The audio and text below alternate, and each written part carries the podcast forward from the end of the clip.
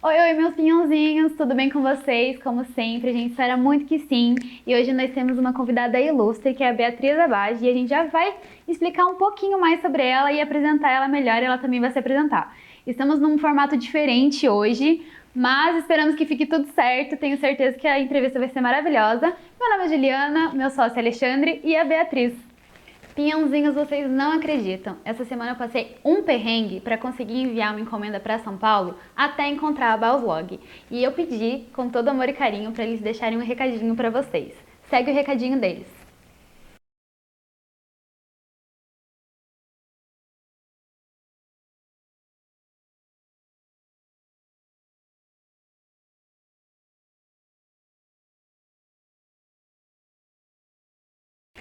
Boa noite, pessoal. Alexandre, Juliana aqui do lado. Hoje nós temos uma presença aí em formato, em, for, em formato híbrido, né? Mas que é muito importante para nós, para bater um papo. Beatriz Abage, da família é, da família Abage, filha de Aldo e Celina Abage. E hoje, Bia, muito obrigado pela tua presença, né, em formato híbrido. É, a nossa ideia é que você bate um papo com a gente, converse, né?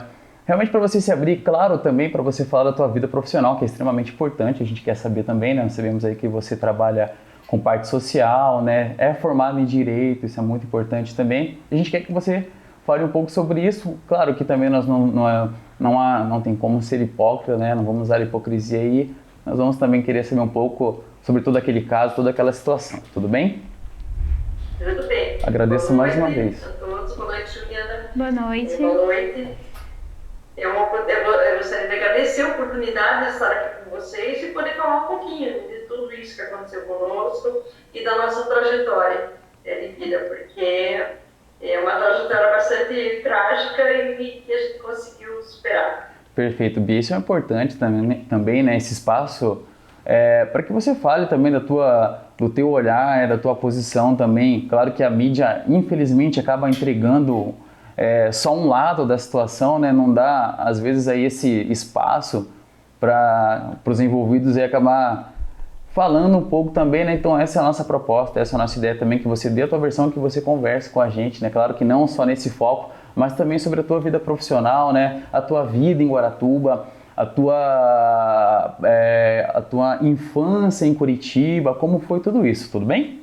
É, assim, sobre a minha vida profissional, eu estudei é, sempre em Curitiba, eu algumas oportunidades em Guaratuba quando meu pai é, já era prefeito, mas assim, só vim, fiquei o período e voltei para Curitiba, estudei sempre é, em colégio de freira, em pese a não ser católica, minha mãe sempre foi católica, e me formei em 1985 em terapia ocupacional. Uhum. E a partir daí eu montei uma clínica é, para trabalhar com crianças é, especiais, em 1992, 91, quando meu pai era prefeito ainda, eu quis trazer para Guarapuba uma clínica aos moldes da minha que eu tinha em Curitiba, porque aqui não tinha, só existia a PAI.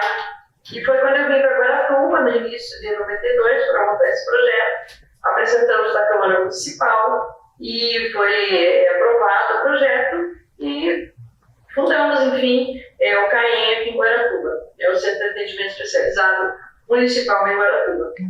E quando estávamos trabalhando, aconteceu toda essa é, injustiça conosco, né? Fomos acusadas é, de um crime que jamais existiu, de ter matado uma criança de magia negra. E a partir daí, nesse momento que nós fomos presas, sequestradas, torturadas, é, ficamos cinco anos e nove meses presas. É, para provar nossa inocência, fomos absolvidas é, no júri de 1992 de é, 1998, 92 foi ano que foi 1998, e a vida acabou seguindo. Só que o Ministério Público recorreu dessa sentença. Em 2011, eu fui novamente a júri e fui condenada.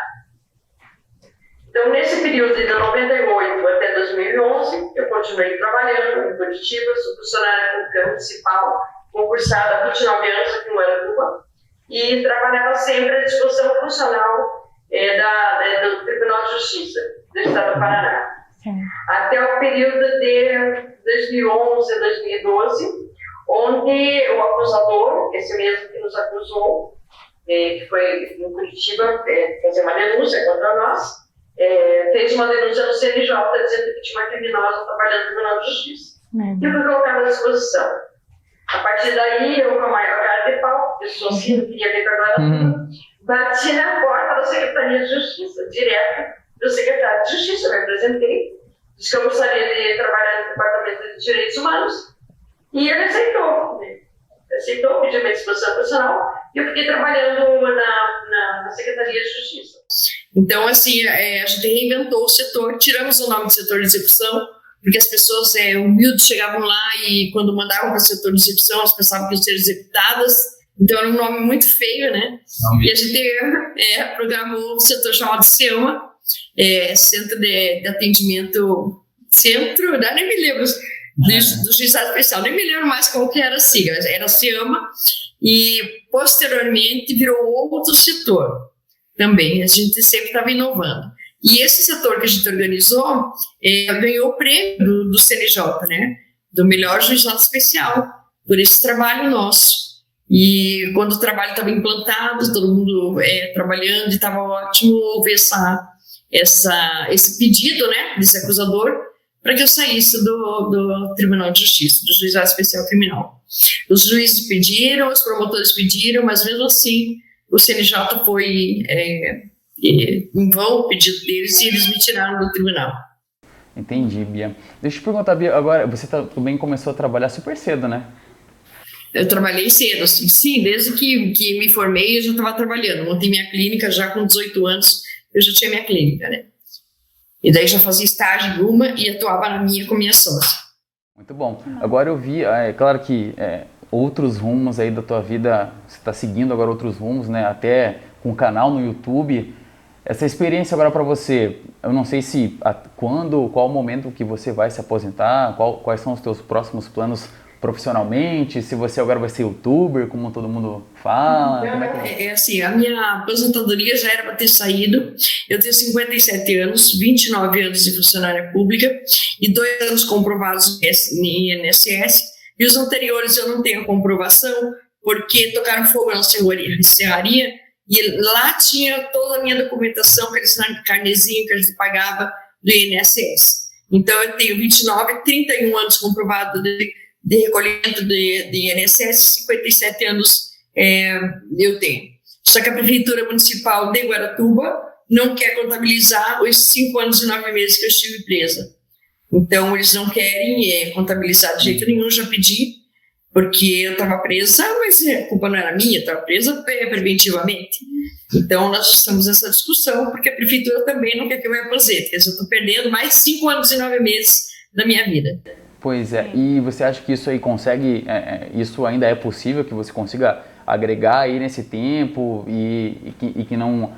Que não... É, considere, né? Porque eu, é, no meu olerite, tenho 29 anos de funcionária pública. Então, eles não podem diminuir 5, 6 anos, né?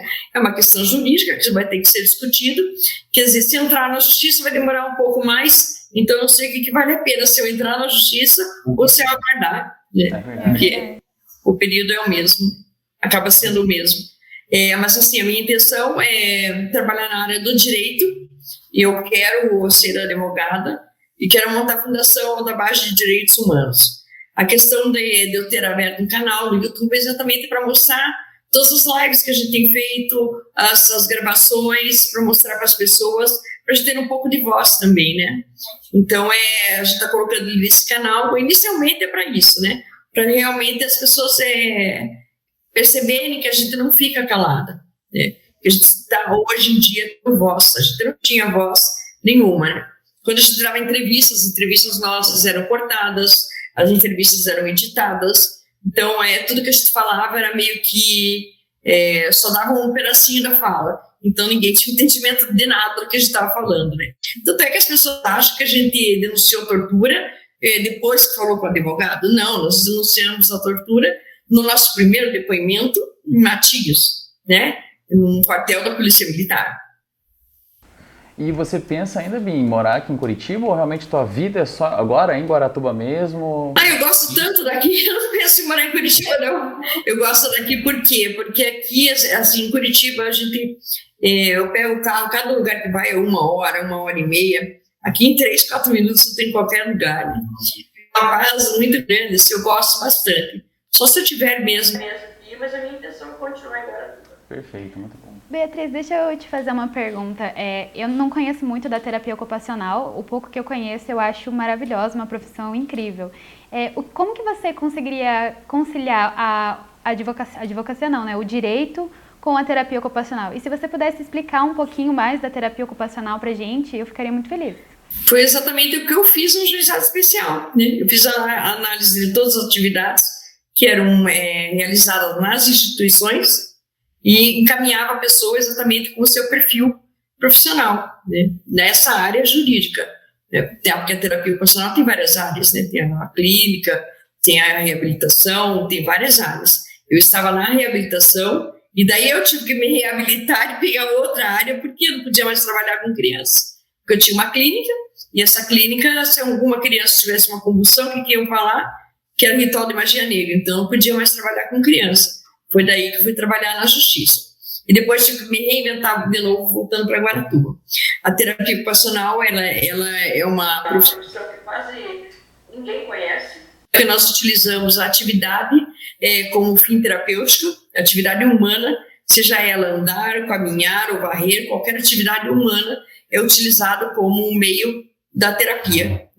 Então, assim, as pessoas não conhecem, pensa que terapia ocupacional é artesanato, não é, eu não sei fazer nada de artesanato, sabia, não quero mais fazer, tanto que eu fiz o presídio, eu não uso muita coisa, então, assim, uso mais, assim, atividade humana, de mandar fazer, de, de arrumar a sua casa, de arrumar um emprego, de arrumar um passeio, é, tudo isso é, é inserido nessa questão da saúde mental hoje, né? E da dependência química, eu trabalho bastante fatores de risco e proteção é, os dependentes químicos, que é isso mesmo que eles precisam é, trabalhar, né? O que, que leva eles a usarem a droga e o que, que vai proteger de não usar. Então, assim, a terapia ocupacional, eles dá para trabalhar em várias áreas, né? em muitas áreas. Tanto é que eu consegui me reinventar em todos os locais que eu fui, né? Inclusive na Secretaria de Justiça, que trabalhei com direitos humanos. Uhum. Muito bom. E você pode ensinar uma dessas terapias de como que a gente limpa a casa terapeuticamente? Pra... Não, terapeuticamente porque assim, a pessoa está depressiva e ela não quer nem sair de casa.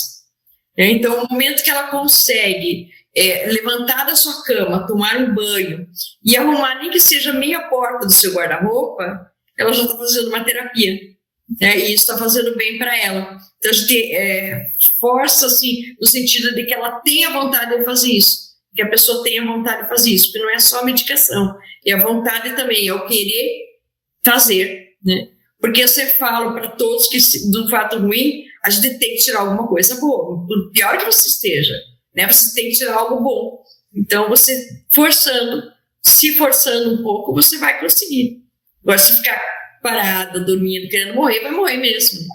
Então, não adianta. É, tá às vezes alto, morre né? em vida, né? Desculpa, Xandão. Às vezes acaba morrendo Isso em vida. é mais do estímulo da pessoa a fazer as coisas, a realizar as coisas, a realizar as atividades.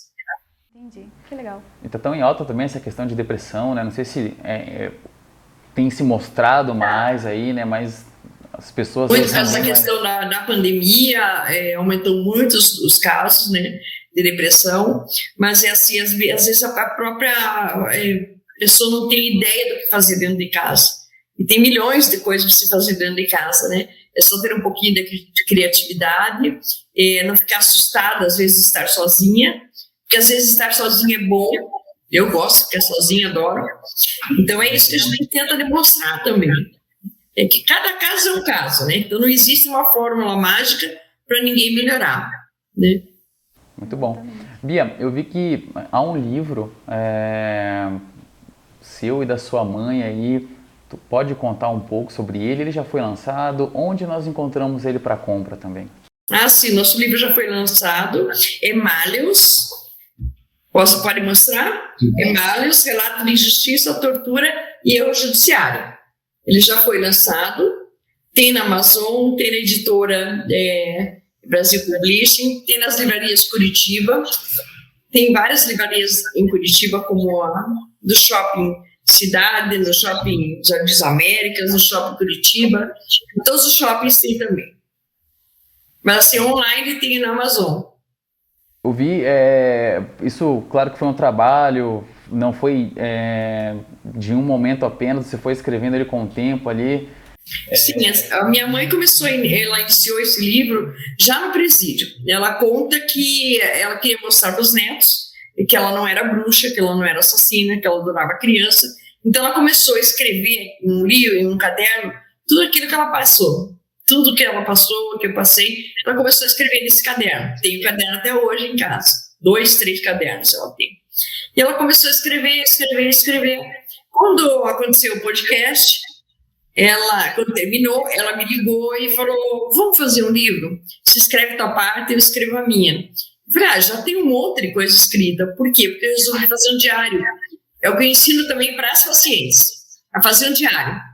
E o meu diário era, era pelo Word, não era escrito, né? Então eu fazia um tipo um diário de tudo aquilo que eu passei. Eu comecei a fazer.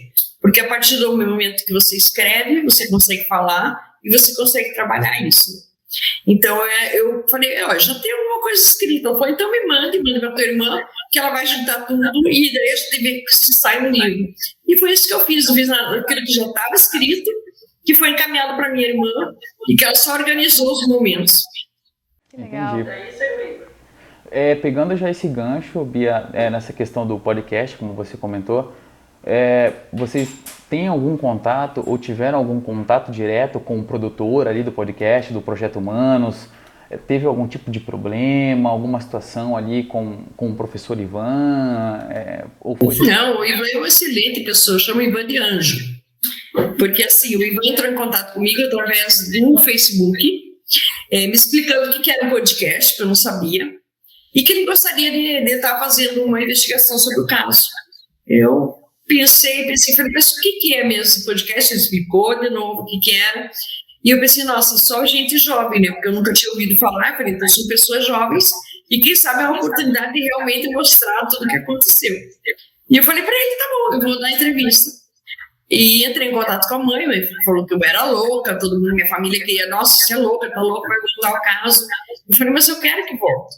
E qualquer pessoa que me pedia entrevista, eu estava dando entrevista, porque eu tinha certeza que um dia alguém ia investigar, ou alguém ia ouvir e veria alguma prova, ou o Evandro ia aparecer, porque para nós ele ainda ele não é aquele corpo não é de Evandro, é, não querendo ofender a família, lógico, mas assim, pela parte processual, que eu acho isso, né, não, não tenho nenhum conhecimento é, genético nem nada disso, mas pela parte processual, eu acredito que há essa esperança então, é, é, eu falei, vai dar certo, né? A gente vai falar e alguém vai ouvir. E assim foi. A gente começou da entrevista para Ivan, a mãe não queria. E um dia eu estava me mudando. Agora estou mudando de imóvel. E, já, e a minha mãe veio me ajudar. E nesse dia tinha marcado com o Ivan. E foi uma coincidência assim, do Ivan chegar e a mãe estar lá em casa. Então, minha mãe conheceu o Ivan, é, simpatizou com ele e resolveu dar entrevista também. Que legal. Que bom, que bom. E Bia, é, agora você chegou a assistir a série feita lá no streaming ou não decidiu não, não ver assim? Assisti. Assistiu? Isso. Isso. Assistiu então? Sim, assisti. Muito futurístico. E duas oportunidades para filmar. É, uma terceira oportunidade foi em Curitiba, que foi onde você ouviu as fitas. Eu vi todo, todo o podcast, toda a série. Desde o primeiro episódio, eu sempre estava na rede é, nos defendendo, porque no início todo mundo queria lixar. A gente sofreu novamente lixamento pela internet, mas eu me expus bastante e, e respondi a todas as pessoas. Né, porque eu acho que as pessoas têm que parar de julgar os outros. Realmente, É realmente. E a tua vida em Guaratuba, também da tua família, Bia, é, a tua rotina tá tranquila? Tu consegue comprar um pão, por exemplo, sair tranquilo aí? Sim, eu consigo, mas todo mundo bem, cumprimenta, vocês só cumprimentavam. Agora eles falam do caso, e falam que tinham certeza que a verdade ia aparecer. Então, assim, eu tô tendo muito apoio, pelo menos na minha frente, as pessoas quase nada. estão apoiando. E sempre foi assim. Eu nunca tive problema nenhum, porque os verdadeiros guaratubanos conhecem minha família. Né? Então, eu não tenho problema nenhum, nunca tive aqui em Guaratuba. Que bom, que bom. Bia, agora é, eu vi uma, é, uma informação na internet, né? Claro que também a gente não pode levar tão é, a fundo, a gente sempre procura para as pessoas para entender isso.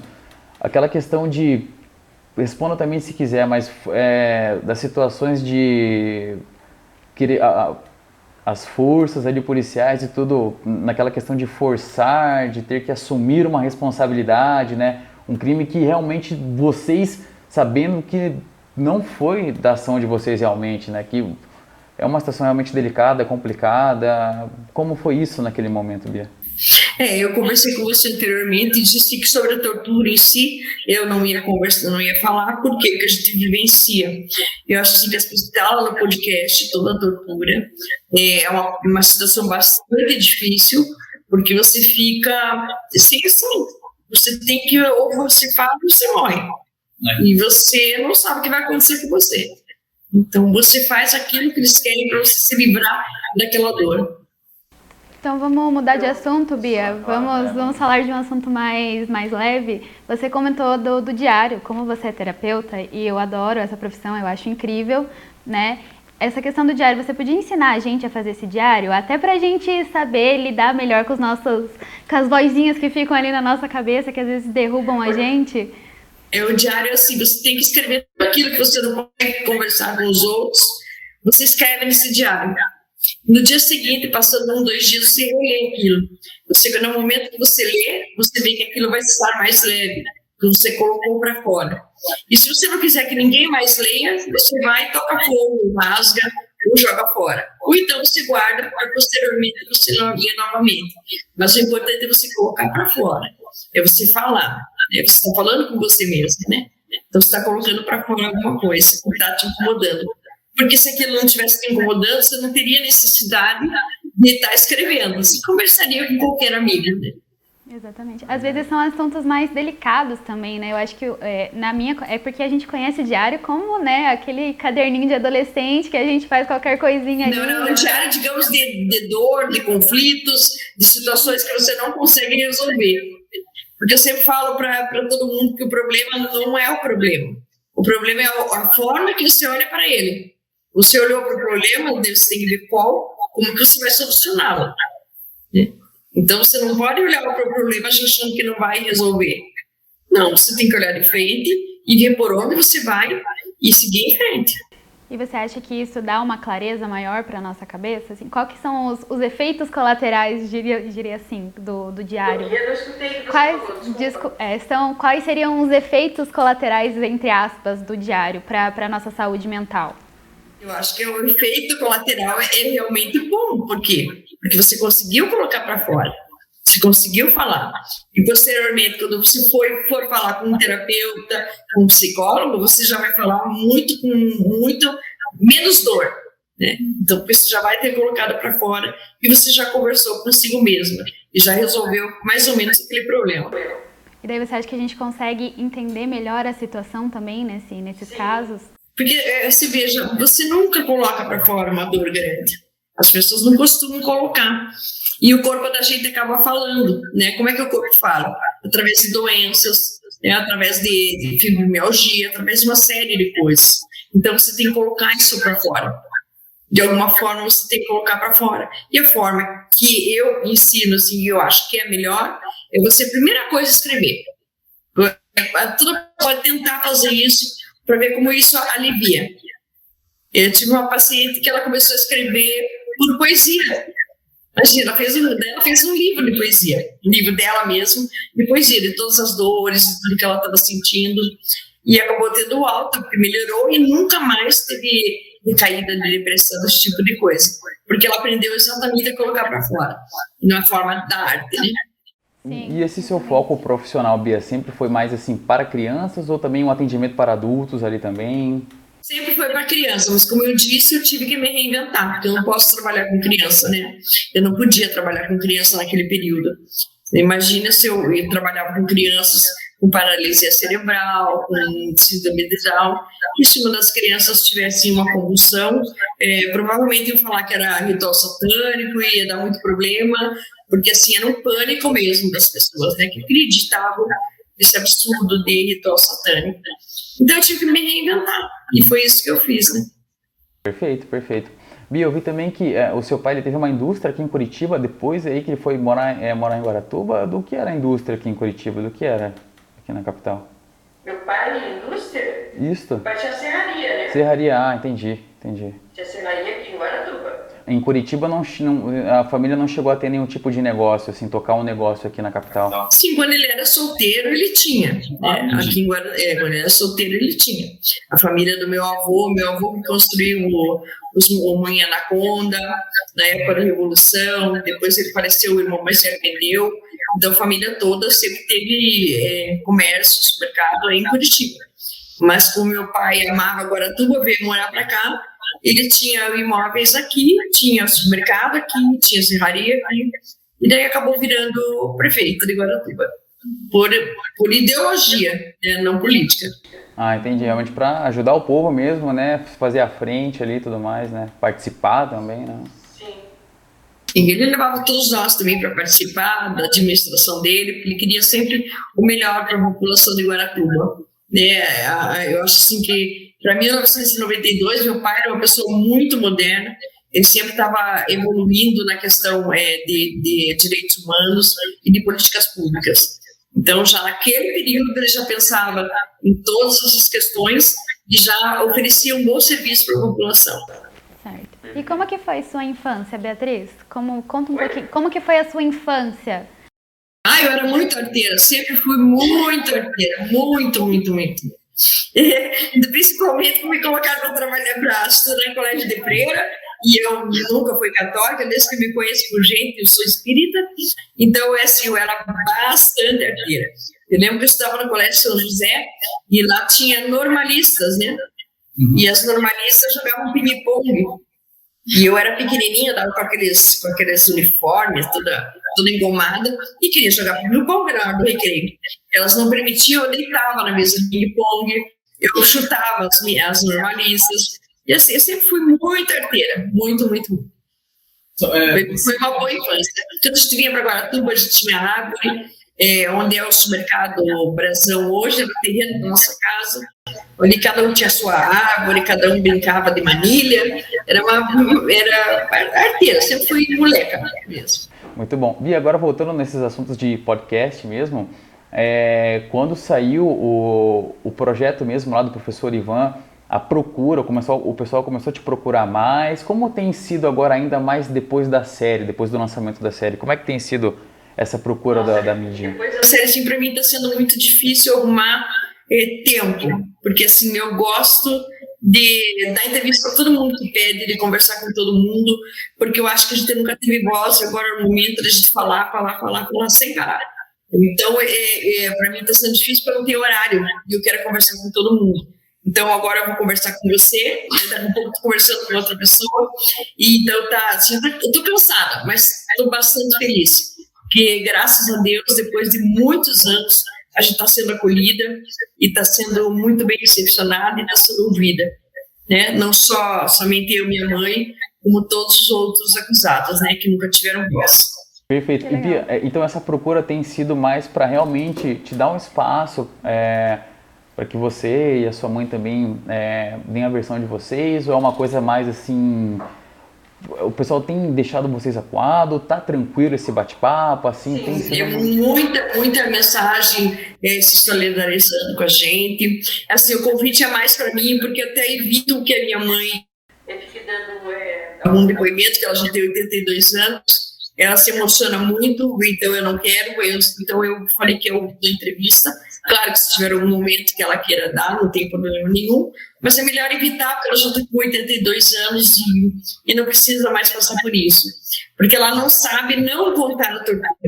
Então, cada vez que ela fala, ela vivencia isso. Então, isso faz muito mal.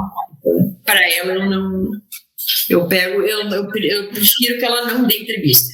Mas os outros estão todos à disposição, tanto o Oswaldo Marceneiro, como o Ayrton Bardelli, o David Santos Soares. Eu estamos todos à disposição para quem quiser nos ouvir. Muito bom. E como que foi a sua, sua recuperação mental, assim, é, se você quiser falar sobre isso, lógico, porque eu imagino que não foi uma situação nada, nada confortável, nada, assim, nada mesmo, e você provavelmente passou por um longo trabalho é, interno, né? Você quer falar sobre isso? Claro, é assim, lá dentro do presídio eu perdi minha sanidade mental. Lá eu não, não falava com ninguém, eu fiquei muda, não olhava para ninguém, fiquei muda, praticamente muda.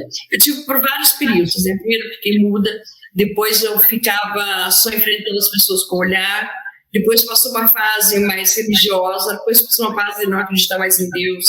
E assim que eu fui me fortalecendo. De quando eu saí, começaram a passar os traumas. Por exemplo, eu não, eu não molhava o rosto. Por causa da tortura, com água e sabão, eu não molhava o rosto de jeito nenhum. Tinha que lavar o cabelo assim, lavar o rosto dedo, para não molhar, porque eu sentia falta de ar. E um, eu fui levar minhas crianças, meus gêmeos, é, para a piscina. E chegando na piscina, eu olhei aquela água, os dois queriam entrar, eu não ia deixar entrar sozinha. Coloquei eles na beiradinha e falei, ah, veja bem, fiquem aí na beiradinha. E mergulhei. Eu mergulhei quase e morri, né? Eu não conseguia molhar o rosto. Então, mergulhei, veio a falta de ar, e eu olhava para eles, eu não podia morrer, porque eles estavam ali sozinhos, então eu não podia morrer. Isso eu fiz três vezes, passou. passou. Hoje, então é assim que eu digo, você enfrentar o medo. Quando você começa a enfrentar o medo, você vence e você consegue sobreviver. Eu não sei se vocês já passaram por isso, meus pinhãozinhos, mas você sempre sente aquela fominha quando você finalmente para de fazer alguma coisa, não é mesmo? E vindo pra cá, como eu moro bem pertinho, eu passei no Velho Joey e como o cardápio deles é maravilhoso, eu não consegui escolher só um sanduíche. Então eu escolhi este maravilhoso e este aqui também. E, bom, qual que eu vou comer, né? Porque a minha fome é tão grande que eu acho que eu vou comer os dois. Hum. Esse aqui tá com uma cara melhor ainda. Hum. Que delícia! Show de bola! Nossa, meus parabéns, você foi uma pessoa extremamente forte, assim, porque eu acredito que 90% da população não conseguiria fazer o que você fez. Então, parabéns, assim, você teve uma consciência extremamente firme ali e você sabia que você queria melhorar. E é igual você falou, quando você aceita que você quer melhorar, quando você decide que você quer melhorar, você melhora. Então, estou te admirando demais. Meus parabéns, de verdade. Mas assim, tudo depende de você mesmo. É o você, é o teu querer, é você que manda em você. É, então, é o teu querer. Exatamente. E o suporte, Bia, assim, dado é, é é, psicológico dentro? É... Não, passei por um psicólogo, psiquiatra, nunca tomei um remédio para dormir. Se eu, não, se eu não durmo, fica a noite sem dormir, trabalha o dia inteiro, na outra noite vai dormir, pronto. Daí dorme, não, não tem mais ficar acordado. E sobre o teu livro, a é, passa pela tua cabeça possivelmente virar até um, uma série, um podcast futuro, ou um filme até? Eu não sei, a, o, do, o, documentário já, saiu, né? Que é pela Globoplay. Assim, da questão do Ivan, do podcast, é ele que pode responder, porque ele que tem o direito autoral sobre isso, né? Agora, do nosso livro, da nossa experiência, aí é outra coisa. Se alguém quiser ou tiver alguma, a gente pode conversar. Assim, são duas coisas diferentes, né? O todo o processo que o Ivan estudou e que fez o podcast e o nosso livro. Então, ele tem o livro dele e nós temos o nosso. Né? É um, um complemento o outro. Porque ele conta toda a parte processual e nossa, a nossa vivência é, dentro do presídio e no momento que fomos torturados e posteriormente a nossa vida como foi. Muito bom. Bacana. Professor, o professor Ivan, ele mantém esse contato com vocês ou realmente pela correria? Mantém, sim, sempre, sempre que eu quero, converso com ele. Ainda ontem conversei com ele, agradecendo o livro que ele encaminhou para a gente. É, eu agradeci, está na casa da minha mãe, eu pedi para encaminhar para lá. Então, assim, sempre que eu tenho oportunidade, eu converso com o Ivan. Mas a gente tem vida porque sabe que está correndo muito também, né? Então, quando é preciso, eu converso com ele. E é um anjo, você fala que ele é um anjo. Ele fala que, não, não sou. É assim. Ele fala, como é que vocês confiaram em mim? Não é questão assim, como é que confiaram cegamente nele. A gente tinha esperança e sabia que ele era uma pessoa correta.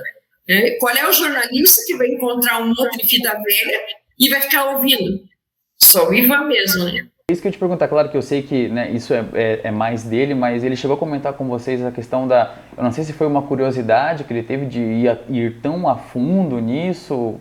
É, porque realmente ele foi bem detalhista, né? Foi, é, o processo também se é extenso, ah. né? É porque assim, é, é o que conta o Ivan? Que ele foi atrás dessas fitas exatamente pela indicação do acusador nosso, que insistia em dizer que os homens tinham confessado a morte do Leandro Rossi. E ele começou a investigar essa, esse lado. Então, se ele falou que tem, vamos atrás, vamos achar. E ele foi por um caminho, que eu não sei qual foi, e que essa, essa pessoa entregou as fitas para ele. Foi aí que ele, ele realmente viu que existiu tortura e encontrou as fitas originais da tortura. Entendi. E a sua mãe mora em Curitiba agora, ou ela mora em Guaratuba com você? Minha mãe mora em Curitiba, mora em Guaratuba. Hoje ela também vive mais tranquila também aqui, claro, né, também pela questão da idade dela, né, já é uma, uma senhora ali que o ideal é mais ficar em casa, mais tranquila também, e hoje é, é mais tranquilo por aqui. A minha mãe? Isso. A minha mãe é mais agitada que eu. É. A minha mãe é mais agitada que eu. Tranquila em casa ela não fica. Nunca. Ela não fica parada, ela fica tranquila. Só quer evitar que ela fale sobre a tortura, né? Mas a minha mãe não para. Ela tem mais energia que eu. E se deixar, ela fala o dia inteiro também. e ela teve. É, você ajudou ela nesse processo de recuperação? Ela se recuperou bem também? A, a experiência de. Sim, ela ainda tem esses reflexos dela não conseguir dormir, dela ter pesadelo, dela escutar a porta de presídio, esse tipo de coisa. Ela ainda tem, ela nunca fez terapia, mas a gente dá algumas dicas, mas é. Cada um tem seu momento de superar, né? Mas hoje ela está bem melhor, conseguiu colocar tudo para fora, enfim. E eu acho que ela está bem melhor, mais fortalecida. Mas por isso que a gente não quer que nesse momento ela fique falando sobre a tortura. Né? Que a gente tem que falar que agora nós conseguimos provar nossa inocência. Né? Graças a Deus, hoje o Estado do Paraná abriu os olhos e através de autoridades como o secretário de Justiça está fazendo um grupo de estudo para ver o que aconteceu nesse caso. Então, assim, está bem feliz com algumas das coisas. Então ele ainda está em andamento, Bia, é, ainda né, alguns trâmites ainda. Como está assim agora no momento com parte é, da justiça isso? Ele já, já na parte da justiça em si, da, parte processual, digamos, né? A parte processual é o nosso advogado vai entrar com revisão criminal ele entrar primeiramente no meu nome, extensivo ao Oswaldo e a Davi, mas daí o Oswaldo e a Davi conversaram com ele, resolveram fazer junto, então por isso que demorou um pouquinho mais, porque ele está fazendo parte do Oswaldo e da Davi para todos entrarem junto. Só que assim, nesse meio período, o secretário de Justiça resolveu abrir esses trabalhos, realmente para investigar o caso Evandro, investigar as questões de tortura, para indicar ao Poder Judiciário, a Justiça, é, para recomendar alguma coisa, né? É, através desses trabalhos que eles estão tendo, que vai durar 60 dias. Aí o doutor Figueiredo foi, foi convidado para ser ouvido, e mais foi convidado o doutor Haroldo, e outras autoridades que iam participar no caso, como o Luiz Carlos de Oliveira, delegado.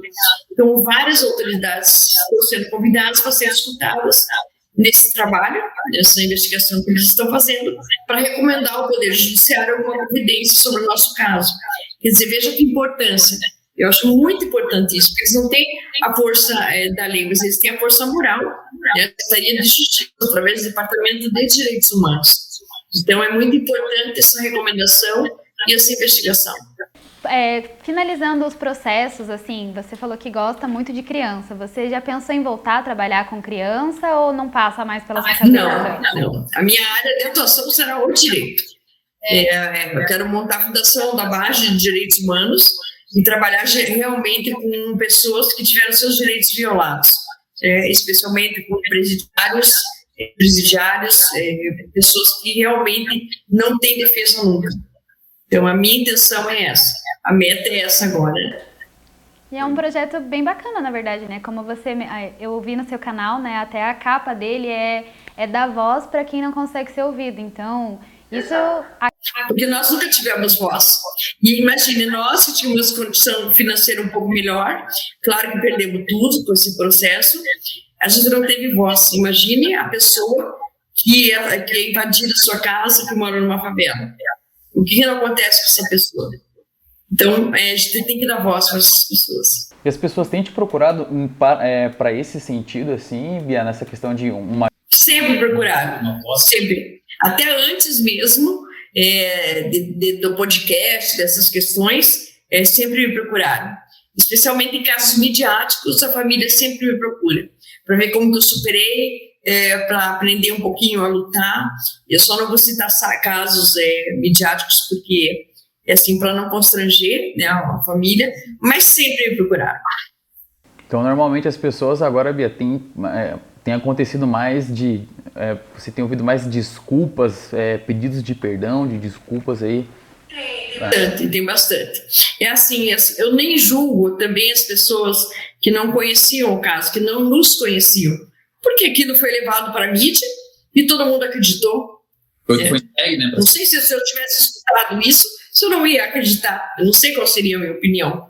Mas assim, a partir do momento que eu vejo a pessoa que é acusada o tempo todo dizendo sou inocente, sou inocente, indo para as redes, indo em tudo quanto é evento de direitos humanos, que eu sempre dei, da palestra em faculdade de jornalismo, faculdade de direito, é, gritando a nossa inocência, a pessoa tem que parar um pouquinho e falar, alguma coisa tem. É, porque ela não ia insistir tanto a vida toda. Há 29 anos, é, a gente dá a cara para bater. Há 29 anos, a gente discute, é, a gente mostra nas faculdades de direito. É, sempre dei, dei palestra nas faculdades de direito, não é de hoje que a gente é, tem esse diálogo assim com, a, com, a, com os estudantes. Né? Já começou lá com estudantes de jornalismo em Londrina, em 1900 e lá quando, que eu ia com a Vânia Maravel, a gente ia exatamente mostrar o caso para os estudantes. Então, a nossa luta não é de hoje. Excelente. E Bia, o que você tem feito nas horas, nas horas vagas? E você tem pelo menos horas vagas? O que normalmente você faz assim quando você está Não tendo, eu não tenho horas vagas. Assim, a hora vaga que eu tenho, é, a hora vaga que eu tenho, eu vou. Aqui em Guaratuba não tem, tem pandemia, tem tudo, mas a gente acaba indo no salão, porque o salão que eu vou é só uma pessoa, é ela e eu, e acabo indo na minha esteticista, que é minha comadre, que é terapeuta ocupacional também, e que daí faço alguns procedimentos. Essa é a minha, a minha terapia, assim, para ficar o tempo todo em casa. O resto, quando eu estou em casa, é na internet, no YouTube, é no, na, no Twitter, no, fazendo, dando entrevista.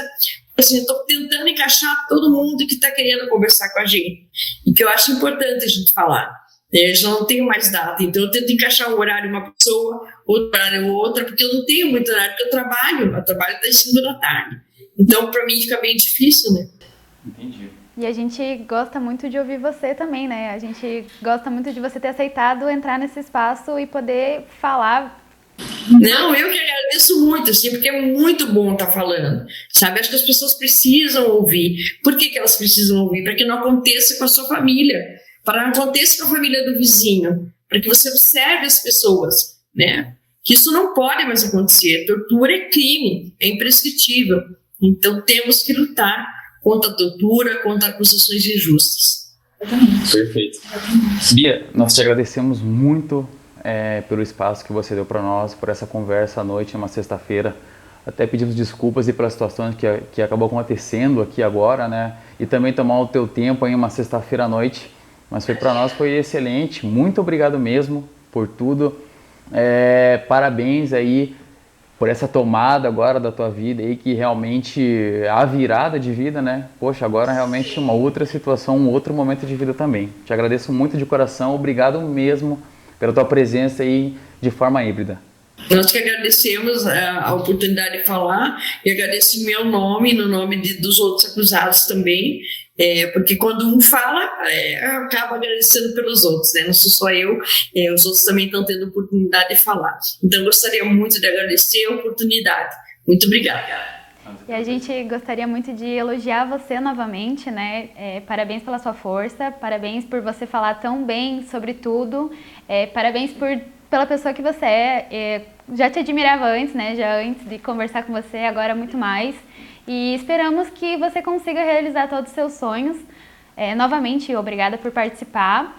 E é isso, Bia. Muito obrigada de verdade e parabéns por ser a mulher que você é, por ser a mulher que você se tornou.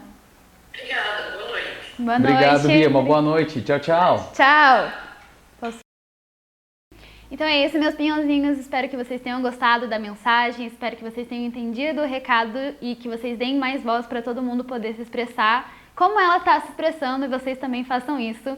Deixe o seu joinha, compartilhe com todo mundo, não deixe de se inscrever no canal e logo logo tem mais novidade para vocês.